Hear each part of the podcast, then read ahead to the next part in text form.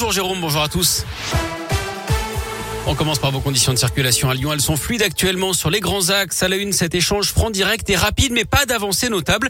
C'est en substance le résultat de l'entretien téléphonique entre Emmanuel Macron et Vladimir Poutine hier. Le président français a redemandé l'arrêt immédiat des opérations russes en Ukraine.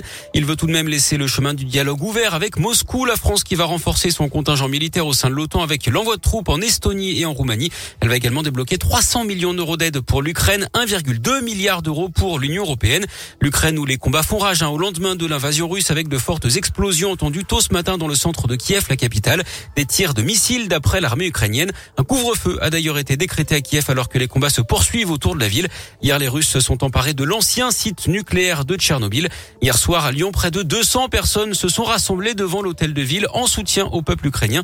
Grégory Doucet était présent accompagné de plusieurs élus et des représentants d'associations ukrainiennes. Le maire de Lyon se dit prêt à prendre sa part en accueillant des réfugiés ukrainiens à Lyon.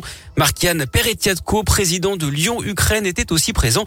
Il s'est dit abattu par la situation actuelle dans son pays. Nous sommes euh, vraiment choqués et attristés euh, par euh, ce qui se passe dans notre pays. C'est difficile à croire qu'il y a des morts toujours, qu'il y a des frontières de notre pays voilà, à violer et sans aucune justification on est stupéfié.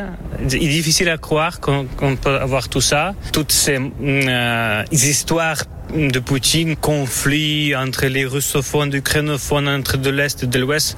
Tout ça, c'est justement pour démanteler l'Ukraine et pour la manger un morceau par morceau. Et un autre rassemblement est prévu à Lyon, place Bellecour, dimanche à 15h. Les dirigeants européens se sont réunis hier pour durcir les sanctions contre la Russie. L'Europe va frapper les secteurs de l'énergie, de la finance et des transports. Les États-Unis, le Japon ou encore l'Australie vont également prendre des mesures alors que la Chine s'est montrée beaucoup plus mesurée. Pékin dit comprendre les préoccupations de Vladimir Poutine en matière de sécurité.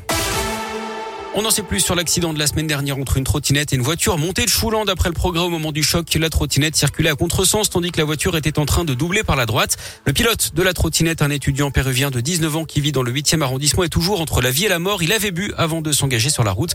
L'automobiliste, un garçon de 23 ans originaire de Saint-Cyr au Mont d'Or, avait lui été testé positif au cannabis. D'après le progrès, il est poursuivi pour blessures involontaires. Jean Castex annule son déplacement dans la métropole de Lyon. Aujourd'hui, le Premier ministre était attendu dans les locaux de Sanofi à Neuville-sur-Saône déplacement annulé bien sûr à cause de la situation internationale.